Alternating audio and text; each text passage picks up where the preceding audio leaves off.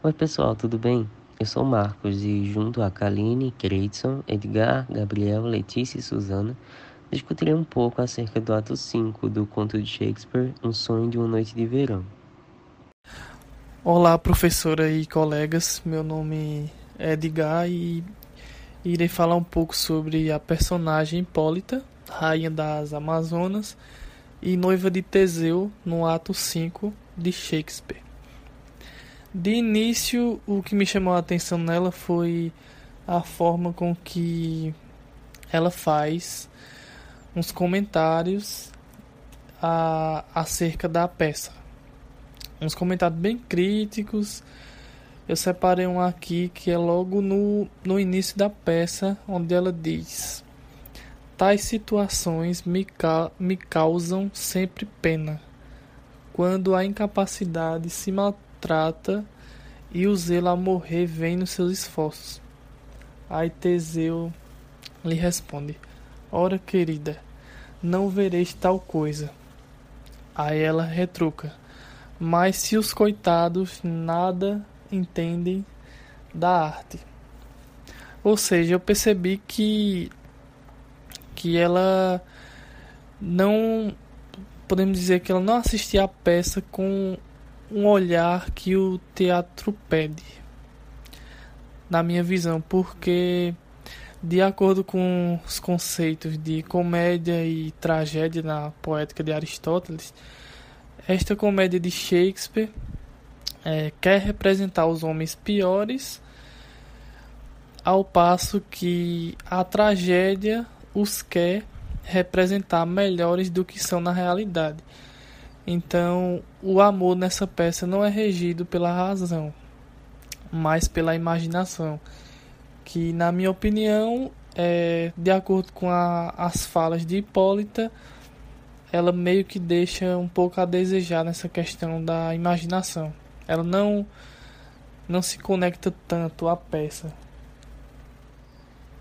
Bom, na cena seguinte, onde apresenta o, o prólogo, ela faz mais uma crítica, onde diz: realmente, tocou no prólogo como o fazem as crianças com o flageolé, produzindo apenas sons que não chegam a fazer música. Aí Teseu responde: O discurso dele parece uma cadeia enlenhada. Os elos estão inteiros, mas numa grande desordem de quem é a vez agora. Ou seja, nessa, nessa fala a gente percebe que ela critica, comparando os personagens a, a um rebaixamento, vamos dizer assim, dos personagens com da atuação dos personagens com uma criança brincando ou tocando uma flauta, vamos dizer assim. E Teseu ele observa que os elos estão inteiros, mas numa grande desordem, é, abordando o conceito de mise-en-scène, que ele é, observa o, a distribuição do, dos personagens de acordo com o prólogo. Depois disso, Hipólita faz mais uma crítica. É a peça mais tola que eu já vi. E Teseu responde: as melhores produções desta classe não passam de simples sombra, e as piores deixarão de o ser se a imaginação vier em seu auxílio. E Hipólita diz: Mas nesse caso é a vossa imaginação que trabalha, não a, não a deles. E Teseu fala novamente: Se não pensarmos deles mais mal do que eles próprios pensam, poderão passar por excelentes pessoas. Eu achei interessante essa fala porque ele toca justamente na questão da imaginação, que no período elisabetano a imaginação era entendida como uma faculdade inventiva. A dualidade entre belo e grotesco ela passa a ser subordinada ao olhar de quem a vê. Então, Nesse caso, a imaginação não é, conforme sugere a etimologia, uma faculdade de formar imagens da realidade, mas sim a faculdade de formar imagens que ultrapassem a realidade e que cantam a realidade, que, na minha opinião, meio que falta um pouco na visão de, de Hipólita através dos comentários que ela faz sobre a peça. Bom, e outra fala que eu separei dela foi quando acontece a morte de Piramo, onde a sua amada fica sofrendo por ele, né? E Hipólita, assistindo a peça, diz: Segundo o meu gosto, ela não deveria lastimar a perda de um pirão como este. Espero que seja breve. Ou seja, fazendo mais uma crítica à peça e à forma como o amor irracional, de acordo com as atitudes dos personagens, eram representadas na peça. Então, nas obras de Shakespeare, é, a gente percebe que elas são melhores vistas quando não são pensadas dentro de conceitos como coerentes, porque ele busca na retórica e na poética é, ferramentas para dar luz às suas criações. Então ele ele vê o mundo como um palco onde a vida pode ser melhor representada quando nós sentimos que ela é um sonho. E agora eu passo a palavra para o próximo integrante do grupo. Olá, gente, espero que vocês estejam bem. Eu sou Gabriel e eu vou falar sobre dois personagens, Filóstrato e também sobre Queens na parte do prólogo. Bom, como a gente pode, pode ver com a professora em sala de aula, é, a gente tem que analisar esses textos tentando buscar as referências que foram utilizadas para criar essa questão do riso. É, em relação à Misa Nabim nessa parte, principalmente na questão do Filóstrato, é, o rebaixamento dessa figura. E esse rebaixamento causa riso, promove que ele seja ridicularizado, porque, para quem não sabe, o Filóstrato é um filósofo grego é, do tempo do Império Romano. Aí, nesse caso, ele era um filósofo sofista, justamente aqueles filósofos que eram dedicados à questão da educação, principalmente da educação paga. E nesse poema, ele é descrito como chefe de distrações, ou seja, a figura dele é rebaixada a um simples servente, a um simples servo é, dessas figuras poderosas. Aí nesse caso, a Mizanabima aparece porque ele faz uma referência a outras histórias dos personagens, justamente como eu já falei, para causar essa questão do riso. Nesse ato, o personagem aparece bem no início, justamente quando Teseu ele faz esse questionamento do que é que eles vão fazer naquele salão para se distrair. Aí nesse caso o chamam e ele apresenta as peças que podem, que têm a possibilidade de ser atuadas naquele dia, que foram ensaiadas. Aí dentre elas tem uma peça que é o que causa justamente o humor nessa, nesse ato, que é que se chama, que se é denominada Cena curta e tediosa do mancebo Píramo e sua amada, a Bela Tisbe. Tragédia divertida. Aí que a gente já observa uma questão interessante, essa questão da tragédia divertida. Mas como é que pode ser uma tragédia divertida? Aí logo após ela apresenta essa peça como sendo muito curta, como tendo diversos problemas, justamente porque ela era atuada por pessoas comuns, pessoas, como ele diz, gente rude, é, pessoas de mãos calosas, justamente as pessoas que eram trabalhadoras. Aí nesse caso a gente já pode observar, como a gente viu naquele texto da Barba, Bárbara Eleodora, na questão do teatro elizabetano, que a profissão do, do, teatro, as profissões ligadas ao teatro já estavam sendo regulamentadas, não regulamentadas em si, mas estavam sendo destinadas às pessoas específicas. Não era qualquer um que podia é, atuar. Outro ponto interessante que é que justamente ao apresentar essa peça, é, mesmo que filósofo apresente, a apresente como sendo uma, uma peça que tipo, quer causar riso, é uma questão ridícula, mesmo tentando retratar a história de Píramo e Tisbe, ele diz, ele a define como uma peça muito trágica, é, que até pode até causar, tipo, a questão das lágrimas. porque justamente para ele ele disse que isso é uma tragédia porque acaba por Píramo é, tirar sua vida.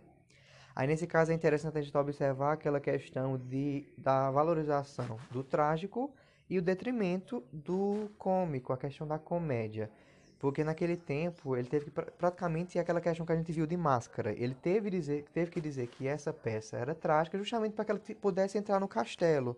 Porque como a gente sabe, a valorização do trágico, que eu vejo como o belo, o modelo a ser seguido, e o, a comédia era uma questão destinada principalmente às pessoas mais humildes, às pessoas mais pobres. Não deveria estar nessa questão no castelo, no, no palácio, no, principalmente nessa questão do palácio de Teseu. Aí mesmo com todos esses problemas, os atores sendo inexperientes, sendo pessoas comuns, é, Teseu decide ver essa peça e justamente ele fala que seria interessante observar os erros deles como fosse uma forma do riso mesmo. Então, após todo esse diálogo entre Teseu, as outras pessoas que estavam presentes e Filóstrato, é, entra a questão do prólogo, que particularmente foi o que mais me interessou, que justamente causa a questão do riso, que é bem interessante como ele apresenta essa perspectiva. Quando Queen sabe, se, é, inicia a sua apresentação, falando a primeira fala do, do, prólogo, eu achei interessante que eu lembrei muito sobre a, a questão do conceito de trickster, porque ele é muito debochado, digamos assim. É muito engraçado como ele se apresenta. Justamente porque ele sabia que aquelas pessoas eram inexperientes. Mas justamente ele mostra que aquilo era uma vantagem deles. Porque ele diz o seguinte: Se ofendemos, não é porque o queiramos. Deveis pensar que se vos ofendemos é com boa vontade. Ora, aqui estamos só com o fim de mostrar o que queremos. O que nos traz é o vosso desagrado. Toda nossa intenção será somente dar-vos mais alegria e mais enfado. Deixando arrependida tanta gente, nosso grupo aqui chega. Só em vê-lo podereis conhecer nosso desvelo. A gente observa muitas características importantes nessa parte. Justamente que ele fala, deveis pensar que se vos ofendemos é com boa vontade. Justamente ele tira onda, ele sabe que aquilo ali vai ofender, porque não é uma tragédia, é no fato uma grande comédia, e vai causar muito riso. Aí também a gente observa uma questão que, que é importante principalmente para a mise-en-scène, que é a questão do figurino. Porque ele fala, nosso grupo aqui chega, só em vê-lo podereis conhecer nosso desvelo. Justamente aquela questão da imagem do ridículo, eles representarem figuras importantes, é, principalmente no imaginário grego, e de uma forma ridicularizada. Além disso, também ele apresenta a questão, do, principalmente do mise-en-scène, quando ele vai dizer quem é que vai fazer o quê. Que é, que é um trecho bem grande, infelizmente não vai dar tempo de ler, porque senão vai ficar um áudio muito longo. Mas é interessante porque ele mostra quem é o leão, o que o leão vai fazer, é, mostra a lanterna, o muro. É interessante justamente por isso. É também nessa questão que ele apresenta outro elemento do mise-en-scène, que é justamente que ele faz uma contextualização do que será a história. E isso faz com que as pessoas consigam adentrar, mesmo que provavelmente elas conhecessem essa questão dessa história de Píramo e Tisbe, mas faz com que as pessoas se contextualizem, ele apresenta a questão da cena de quem é que vai representar o quê, como já havia falado, quem vai apresentar o luar, o leão, é, o muro. E é bem interessante porque em todo momento a gente observa as falas das, das outras pessoas, principalmente das pessoas que estão assistindo essa peça, que irão assistir no caso. É, e elas sempre, estão sempre comentando, observando o amadorismo dessas pessoas, observando como elas se portam, que justamente elas se portavam com pessoas comuns, porque às vezes provavelmente elas não sabiam como se portar, elas não eram profissionais nesse caso. E com isso, agora a gente vai ver com os outros, com os outros membros do grupo é, como é que dessa peça vocês vão observar que ela é bem interessante e que sempre causa o riso, porque os atores são muito atrapalhados. Justamente a gente pode ver até que ocorre a questão da mesa na BIM, quando há essa sobreposição. Quando uma pessoa não sabe é, atuar, ela muito provável ela vai tipo, ficar muito nervosa, apresentar falas muito corridas, e até a questão da confusão a gente pode ver essa questão das múltiplas imagens, múltiplas visões. E além disso, para finalizar, é interessante observar um aspecto que a gente leu naquele texto, o Teatro do Engano, é que similar a Plauto, é, Shakespeare faz essa questão trazendo uma peça dentro de outra peça. E é interessante que a gente observa essas múltiplas visões, essa misa na BIM também nesse caso, de você apresentar essa sobreposição. Olá para todo mundo, aqui é Letícia. Eu vou falar um pouquinho sobre o personagem Teseu, certo? um pouquinho sobre ele e um pouquinho da peça em geral também. Trazendo um pouquinho da história, Teseu, é, ele foi um dos maiores heróis de Atena, cujo nome dele significa homem forte por excelência, que ele chegou até a ser comparado com Hércules. E aqui na peça de Shakespeare, no ato 5, ele é apresentado como um personagem que, na minha opinião, é muito sarcástico e irônico, principalmente nos comentários que ele faz durante a peça que é apresentada. Algo que leva muito ao riso, porque muitos comentários dele são extremamente cômicos. E é justamente através dele que é introduzida a peça nesse ato. O que remete a Misambino, que é a peça dentro da peça, e a metalinguagem característica de Plauto. E um comentário muito interessante que eu achei de Teseu é que logo no comecinho ele fala o namorado, o lunático e o poeta são compostos só de imaginação. E o poeta, num delírio excesso, passa da terra ao céu, do céu à terra e com uma fantasia dá relevo às coisas até então desconhecidas. O que eu achei muito interessante porque Shakespeare é um poeta, então meio como se ele falasse um pouco sobre ele também. E o que pude ver também é que Teseu ele seria o oposto do trickster, no caso o oposto do Puck, porque quando o Puck aparece ele causa muita confusão, muito caos. Mas nas cenas em que Teseu aparece, acontece o oposto, existe muita a ordem. As coisas seguem uma certa linearidade. E Teseu também apresenta em uma de suas falas o mise-en-scène, que é quando ele indica qual seria a verdadeira posição de um dos personagens, no caso a lua, que ele fala que a lua deveria estar dentro da lanterna e ela não se encontra. E uma coisa bem interessante que eu achei também é que durante a peça mesmo, eles que é falada sobre a Tisbe e o Píramo, é como se ela remetesse a própria Romeu e Julieta, aquele amor impossível que resulta na morte. E para finalizar, uma coisa também que eu achei bem interessante sobre Oberon e Titânia, que no final, já na cena 2 do ato 5, eles meio que entram em um acordo e acabam se entendendo, eles não têm mais aquela briga nesse final. E é meio que a gente pode concluir como que o amor, embora ele tenha esses altos e baixos, essas guerras que acontecem entre eles, no final tudo termina se consertando. E só uma, uma pequena coisinha que eu gostaria de comentar é que o Puck, o próprio personagem, ele no final ele dá aquele comentáriozinho sobre a questão de que seria meio que só um sonho, tudo uma ilusão no final das contas, remetendo ao próprio nome, Sonho de uma Noite de Verão. Algo que me lembra muito a lembrar de Kafka, Kafka, a Metamorfose, onde o personagem se transforma em uma barata. Que logo no começo ele fica naquilo, é um sonho, não é um sonho, e até quem tá lendo meio que fica naquela indecisão de que foi, não foi mas no final ele acaba sendo. E aqui ainda fica aquele, aquele gostinho de quero mais, de se realmente aconteceu ou se não aconteceu. Bom, a gente pode ver que a cena 1 do ato 5, ela se concentra em um único bloco de personagens. E aí, portanto, exige uma concentração maior, né, de quem está lendo, já que todo o desenrolar é, da história se ocorre, ocorre, na verdade, em um único cenário. Bom, e falando em cenário, a gente pode perceber a importância dele durante o caminhar da história. Uma peça para ser ensinada no castelo, e aí a gente fala, a gente pode contextualizar na verdade, com a questão do teatro elisabetano, é, ela deve ser sobre um viés trágico, né, e não cômico, já que este último ele era algo mais assim do povão, sem valor, enfim, talvez até profano. Filóstrato, portanto, é, convence o rei Teseu, né, de que esta, essa, essa peça que vai ser ensinada no castelo se trata de uma história trágica envolvendo o casal Píramo e Tisbe. Dessa forma, os autores, os atores, na verdade, é, e aí a gente vê que eles vêm do mundo mágico, né? É, eles conseguem acessar, acessar o interior do castelo e ensinar a peça teatral lá no salão.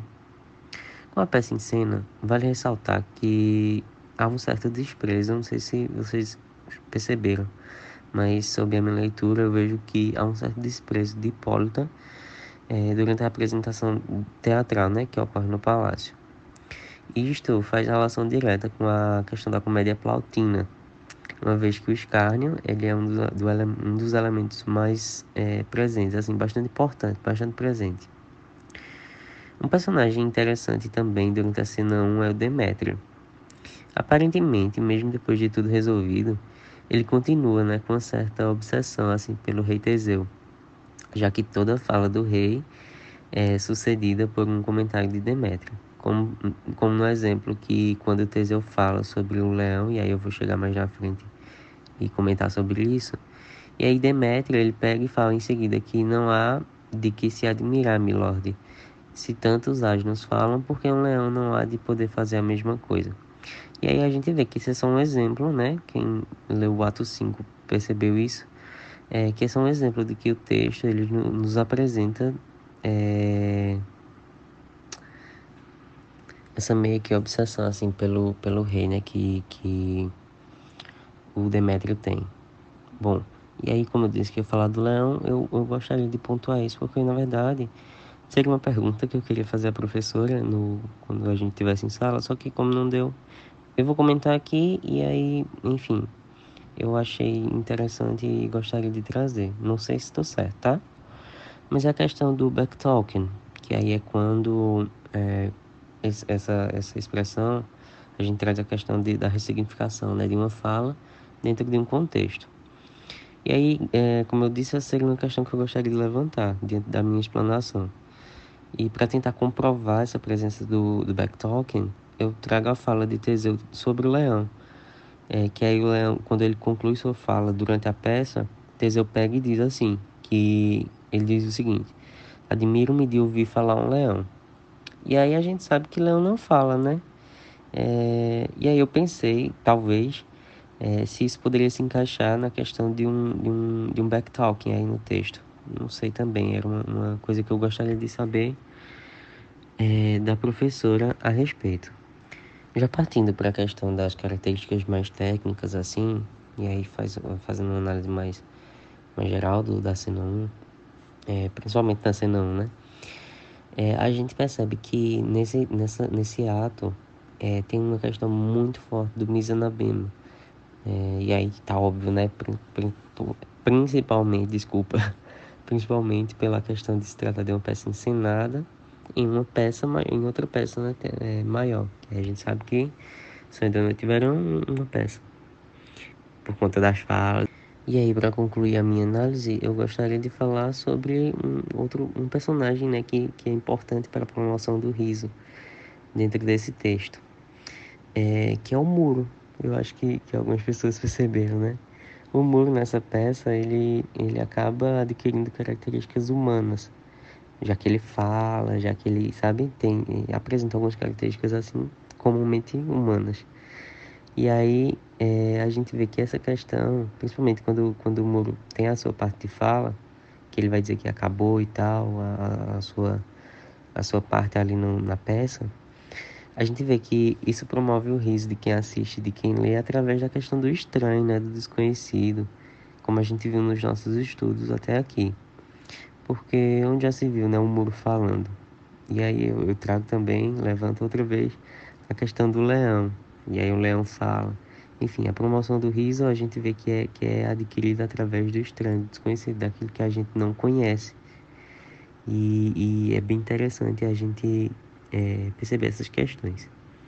Bom, é, eu acredito que é isso. E aí eu concluo a minha contribuição aqui da análise. Muito obrigado e até mais, pessoal.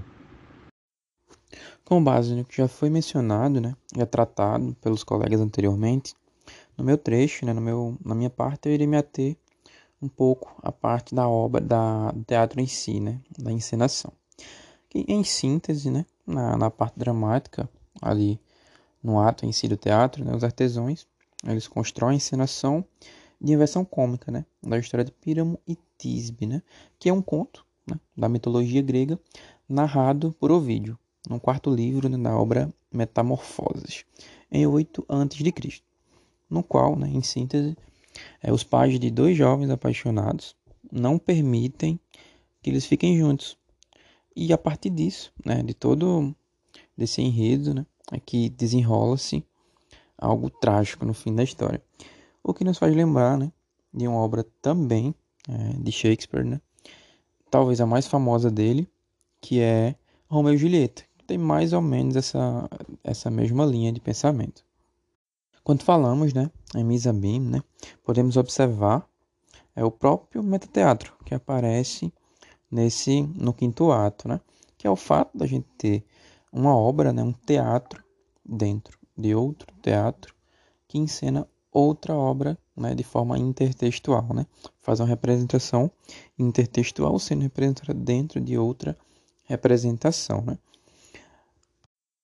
Algo muito característico também né, na construção do humor, que a gente vê muito né, no, no, cinema atual, como por exemplo né, no filme Deadpool, onde ele interage bastante com, com quem está assistindo, é de fato né, entre aspas, na quebra da quarta parede, ou seja, né, a gente vê, mesmo que de, de forma por meio de zombação, de ridicularização, né, de escárnio, a gente vê essa interação entre a plateia, que é ali Teseu, Demétrio, Hipólita, né, essa interação com os artistas, mesmo que seja, né, para acabar rebaixando eles, assim, acabar humilhando, mas a gente tem um pouco também dessa interação que acaba quebrando a quarta parede, né, pois Nessa linha de raciocínio, eles estão em um mundo à parte né, de atuação e a plateia em outro.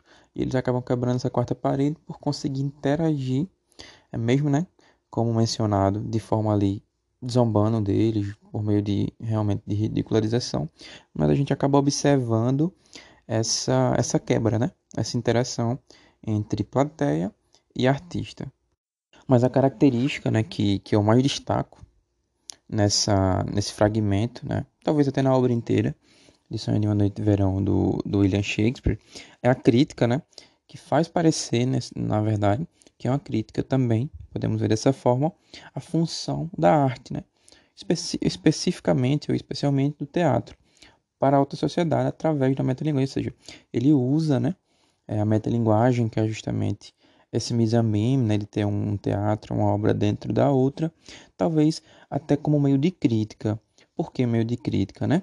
Pois representa, né, através desses artesãos amadores, né, mostra como a arte era encarada, como, infelizmente, é, ainda é dessa forma a arte e a cultura, né, como puro entretenimento e muito desvalorizada, né, de fato. É muito pouco, era muito pouco valorizada pela alta, alta classe, né, daquela época. E era acaba que meio que era uma quebra, não havia essa importância, não era visto a, a importância que tinha a arte, né, a função social da arte, que trata-se né, de desvendar os profundos sentimentos humanos, além também de oferecer outros pontos de vista para o público, mudando assim a forma de pensar das pessoas e como consequência sua realidade. Essa visão, né, é, da arte, talvez ela não fosse vista é, com, com viés, com a importância que deveria ter sido, né? já que naquela época de fato era vista apenas como meio de entreter a alta classe, os reis, os burgueses da alta classe, e não era visto, né? não era valorizada assim com seu cunho social, seu cunho cultural, né? E a função mesmo, o que essa arte traria de bom, além de somente entreter. Olá, pessoal. Eu sou Kaline e na minha discussão, eu gostaria de primeiramente trazer algumas contribuições de Plauto que eu achei muito pertinente na, nesta obra de Shakespeare, certo? Então, primeiramente, né, claro, focando no ato 5 e agora na cena 1, o que eu pude perceber foi o riso através da movimentação caricatural, que é o que Plauto cita, né? Que seria, no caso, a habilidade em construir cenas de humor por meio da movimentação, que ocorre muito na, na peça teatral da cena 1, é justamente isso, essa movimentação, e a partir dessa movimentação causar o riso e o humor, certo? Das pessoas que estão ao redor. Por exemplo, que a gente pode perceber principalmente é na movimentação dos seres inanimados, né? Que é muito engraçado. É, por exemplo, do muro e a da da lua, ou a luz do luar. E também até o do leão, sabe? Essa, essa movimentação, principalmente eu pude perceber na, na parte em que Tisbe e Pirame, eles ficam tentando se comunicar através do muro e se ver. E a gente consegue perceber que aquele muro ali, ele não é estático, né? Não é o muro que a gente realmente conhece. mas que ele tem movimento e é muito engraçado, é, para quem leu sabe, que essa movimentação é muito engraçada.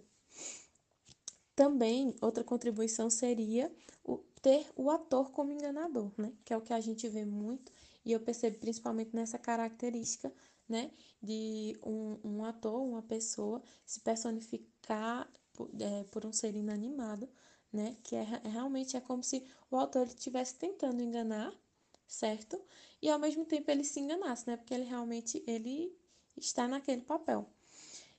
E assim também temos o teatro como engano, né? Que é mais uma contribuição de, de Plauto, que é o que ocorre durante esse teatro, né? O fato de da, das coisas ocorrerem dessa maneira. De que é, uma pessoa pode ser o um muro e pode ser a luz do luar, e a gente pode fazer, é, é, modificar né, esse teatro. E ele pode ser qualquer coisa que seja, que inclusive é uma coisa fictícia e real, certo? Então, outra coisa também é a noção do teatro dentro do, do teatro, que ocorre muito, que a gente pode perceber que a obra em si ela é uma peça, certo? E só que dentro dessa peça tem mais um movimento, mais uma peça acontecendo.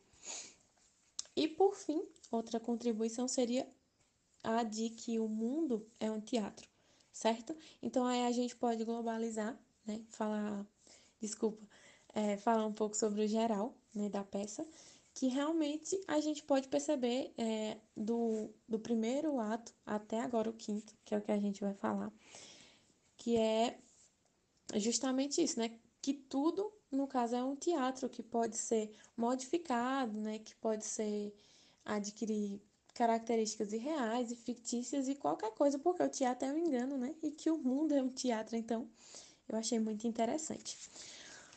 Bom, outra coisa que eu gostaria de destacar é, são os valores, certo? Principalmente aqui focando na, na fala de Hipólita, no início, principalmente do, do ato 5, que é o que ocorre durante, durante a peça, a apresentação da peça. O que eu pude perceber aqui é realmente o fato de Hipólita diminuir, humilhar, sabe? Desdenhar da obra, da peça, das pessoas, é um movimento muito social aqui, eu consigo perceber. Que por ela estar em uma posição acima, né, das pessoas que estão fazendo a peça, das pessoas que estão fazendo a arte, então é como se ela realmente não pudesse reconhecer, né, nem admitir que houvesse coisa boa alguma naquela peça, que tudo para ela é, estava ruim, que nada tinha graça, que nada estava legal. Ela realmente ela tinha que humilhar, ela tinha que pisar aquelas pessoas. Então eu vejo muito movimento social que acontece, inclusive, muito hoje, nos dias atuais, né? De que é, quem está, por exemplo, acima, em um, é, é considerado né, em uma classe acima, não, às vezes não, não pode admitir, né? Não, não pode admitir esse, essa questão mesmo social, sabe? Que eu pude perceber aqui. Outra coisa é a questão do, dos espaços na peça. Bom, eu consigo observar três, certo? Que eu posso assim dizer com clareza, não tenho tanta certeza, mas vou arriscar. Três, que no caso é muito misenabim, né? Que é acontecendo uma história dentro de outra. Primeiramente, a gente tem o principal, né? Que é o centro de tudo, que é a peça, que seria o mundo real, né? Nessa obra seria as pessoas, o mundo real. Dentro desse mundo real, a gente tem uma peça acontecendo, né? No ato 5 está ocorrendo uma peça que seria um segundo espaço, um segundo plano da obra. E além de tudo isso, a gente tem o um mundo fictício, certo? Que aparece nos outros atos, como talvez a floresta, né? Como o mundo mágico. E a, as pessoas, né? Se deslocam, as pessoas desse mundo real nos outros atos se deslocam para esse mundo fictício certo? O que ocorre ao contrário aqui no, na peça, na, na cena 5, certo? Principalmente, é, especificamente na cena 2 do ato 5, que é, essas pessoas né, do mundo mágico, do mundo fictício, representados no caso por Oberon e Titânia, né, que são é, rei e rainha das fadas, e também por Puck, né, o ilustre Puck, no caso, essas pessoas do mundo fictício agora elas vêm visitar o mundo real, né? Uma coisa que eu achei interessante também é que apesar de esse mundo real, esse mundo fictício, quando se encontrar, é como se as pessoas elas não entendessem né, o que está acontecendo a partir dos encontros nos outros atos, a gente pode perceber né, que quando juntava elas não entendiam o que estava acontecendo, depois nem lembravam ou ficavam confusas, achavam que era um sonho e tal. Mas aqui, uma fala do rei, no final da cena 1, ele inclusive ele fala que é, é hora né, deles descansarem, dos casais irem para a noite nupcial e a hora das fadas, né? É como se ele tivesse plena consciência que agora eles vão descansar e ao momento das fadas, é, como é que eu posso dizer? Tomar o primeiro plano, né? É, e aquele lugar, eu lembrei muito, achei, lembrei muito da, da questão da história da fada do dente, né?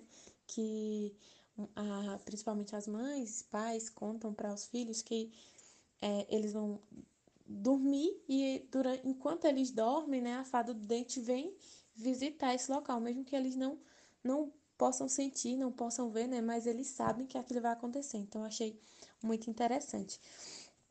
E lembrei disso, né, que também é outro Mizenabim. Ah, mais uma coisa é que é falando um pouco mais sobre o riso, certo?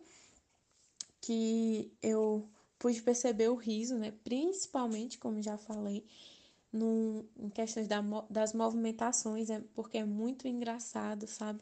A, a, o muro, ele ter fala, ele ter voz. O leão, ele entrar e ele dizer que está entrando, e ele dizer que está saindo, e ele explicar o que está acontecendo, e ele ter essas movimentações durante a peça, é muito engraçado. Então, na minha opinião, principalmente o que o caso Riso é justamente isso, esse movimento. E outra coisa também que eu fiquei na dúvida é, foi, inclusive eu vou deixar em aberto aqui para a professora depois, é, se puder, me explicar um pouco a questão do cuidado, sabe? A, de muita explicação, eu vejo muita explicação das pessoas, né? Que vem fazer, é, fazer a arte, né? Que vem fazer a peça no início do, da cena 1. Porque sempre no início, né, tem que ter um prólogo, né, para explicar o que está acontecendo.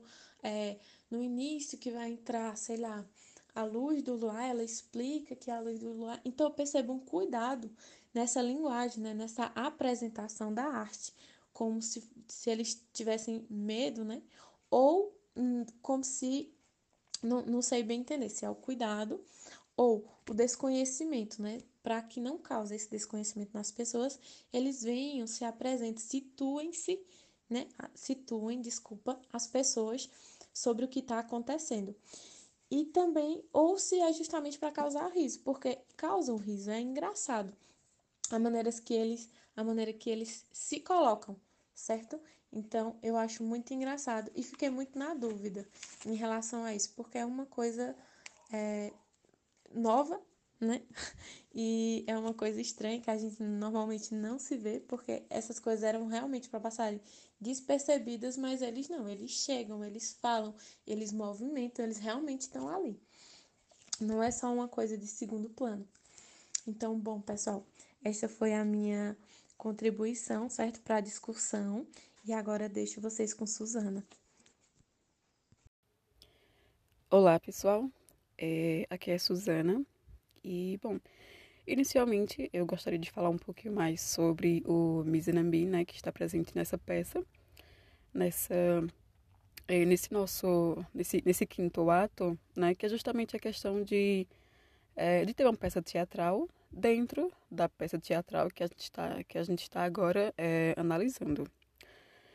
Bom, e essa peça, né, a que, a que configura é, o Mizanimbi, é a peça que foi ensinada por pessoas é, sem nenhuma experiência em teatro, né, que é, certamente eram artesãos, marceneiros, enfim. Então, eles ensinam essa peça, ensinam a peça é, Píramo e Tisbe, né, que é para entretenimento de Teseu, Hipólito e seus convidados né? E essa peça, eu acredito muito, pelo menos eu, identifico que essa peça de Tisbe e, e Píramo é onde está a questão do, do riso e do cômico, porque essa peça ela é bastante divertida, pelo menos eu, eu, eu achei isso, é porque é, são pessoas atrapalhadas, né? As pessoas que, que ensinam essa peça, como eu falei, eles não têm experiência é, em teatro, em, em ensinar né, com o espírito, como diz mesmo em um trecho da, da peça. Eles não têm assim esse espírito de, é, de, de ator uhum. mesmo, né? Então é, se torna uma, uma peça engraçada, né? E também os, as personagens dessa peça são, digamos, um pouco incomuns, né? Tem a questão do. Tem o personagem, o Muro, que esse Muro ele fala, né? Ele tem voz e tudo mais. É, o Leão, que esse Leão ele logo diz que ele não é malvado. E a Lua também. Então, esses personagens eles têm vozes. É engraçado isso. Então, isso também configura. É, a questão de a questão de dos diferentes mundos, né? O mundo real e o mundo fantasioso, o mundo fantástico. Eu acho assim interessante como Shakespeare, é, ele constantemente ele incita nossa nossa imaginação, né, ao ler essa peça. Bom, é, outra coisa que eu percebi e que eu achei bem interessante nessa peça de modo geral falando, é que é a questão da intertextualidade mesmo, porque o fato de Helena amar Demétrio, que ama Hérmia, que ama Lisandro, me fez lembrar um poema muito famoso de, de Carlos Drummond de Andrade, né, chamado Quadrilha, cujos primeiros versos desse poema eles começam assim: é, João amava Teresa, que amava Raimundo, que amava Maria, que amava Joaquina, então eu achei bem, bem parecido assim no início, essa confusão de casais, né? Então, agora eu queria focar um pouquinho mais mesmo no, no final da, da peça, né? Principalmente no finalzinho mesmo do, do ato 5, mais especificadamente na cena 2, né? Bom, como alguns colegas, como alguns colegas de, de outros grupos já disseram, o Puck, né, que é que eu quero dar um pouquinho mais de destaque agora. O Puck, ele é um trickster, né? Ele apresenta as características de um, ele é levado, é travesso, e certamente é, é o que mais, né? É o personagem que mais se diverte com as atrapalhadas dele próprio, né? Lá no início da peça, sobre, sobre o feitiço, né? Que ele faz aquela confusão lá e tudo mais. É, bom, mas no fim da peça, né? Digamos que o Puck ele vai é, ele vai se redimir um pouco e agora ele passa a abençoar os casais, né? Pelo menos foi o que eu percebi quando li o trecho é, nenhum rato em qualquer hora a paz deste perturbar nesta casa abençoada. Com vassoura eu vim na frente para limpar o batente e jogar nesta hora morta todo o pó atrás da porta. É, com esse trecho, eu aproveito também para falar um outro aspecto que eu achei interessante nessa peça, e eu acredito que isso seja, assim, já uma característica de, de Shakespeare mesmo, né, na, quando ele faz todas as obras dele. Que, assim, em determinadas falas do, das personagens, existe, existem rimas, mas essas rimas, elas não, não é assim em qualquer fala. Eu percebi que as rimas, elas só aparecem em falas cujo teor assim seja mais para o lado reflexivo, é, no sentido de, de dar uma moral mesmo, né, de, de fazer um, é, um ensinamento. Um outro trecho que é que comprova isso, esse negócio de do uso específico assim da rima, é na última fala de Oberon, né, quando ele diz assim: Enquanto a aurora se atrasa, rondai a todos essa casa, que ao tálamo principal vou lançar a benção real. Sua prole numerosa sempre será venturosa. Os três casais aqui, os três casais aqui estão em concórdia viverão. Né? Então aí é, tem várias rimas. E aqui o Oberon ele tá meio tá como se estivesse fazendo como se estivesse abençoando também os casais, né? Então é algo assim mais mais reflexivo mesmo. Então, é assim, e para finalizar, eu volto a falar do Puck, né, que em sua última fala ele diz, é, ele diz, né, se vos causamos enfado por sermos sombras, azar do plano sugiro. É pensar que estivesse a sonhar, foi tudo mera, foi tudo mera visão no correr desta sessão. Então, é, ou seja, aqui o Puck ele sugere, né, ele nos sugere que tudo isso que a gente viu, que a gente leu e tudo mais, não passou de um sonho, né? Um sonho de uma noite de verão.